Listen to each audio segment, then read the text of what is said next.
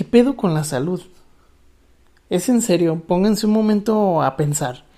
¿Qué pedo con la salud? Vivimos en un pinche mundo tan acarrereado, tan moderno, tan ocupado, que parece que no hay tiempo ni para enfermarse.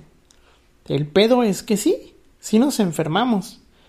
Y es cuando comenzamos a cuidar y a valorar nuestra salud, ya que valimos madre.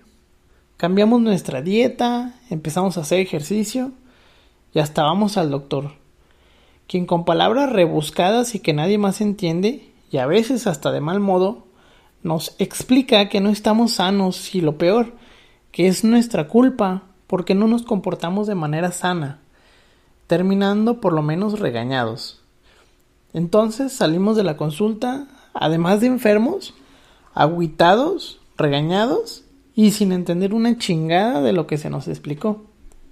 Y como lo que dijo el médico no era muy comprensible, pensamos, bueno, ya en casa con tranquilidad le doy una leída a la receta o a la nota médica, iniciando la titánica labor de intentar descifrar las palabras de un médico en papel, quien a pesar de que claramente durante la consulta hablaba en español, pareciera que para la escritura utiliza una especie de combinación entre jeroglíficos egipcios y arameo antiguo.